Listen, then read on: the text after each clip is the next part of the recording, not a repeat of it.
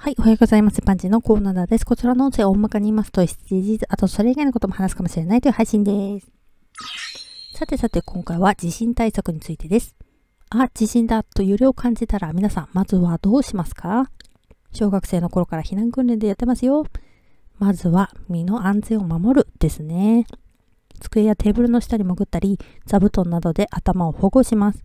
小学生の時は防災頭巾があったな、懐かしいです。先日職場で地震があった時に上司が一斉にドアを開けに行っていました。脱出口を確保するっていうことなんですね。揺れによってドアや窓が変形して開かなくなる前に開けておくっていうことです。家の鍵はボタンを押すタイプなんですけど地震があった次の日に帰ってきたら鍵が開かなくて鍵屋さんを呼んだことがあるんですね。地震でドアの噛み合わせがずれたのかなっていうよくわからない状況でしたけどそんなことはあるんですかね料理中だった場合は火を止めましょうね。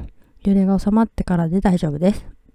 大きな地震の後は余震があったりしますよね。だからしばらくは油断しないことです。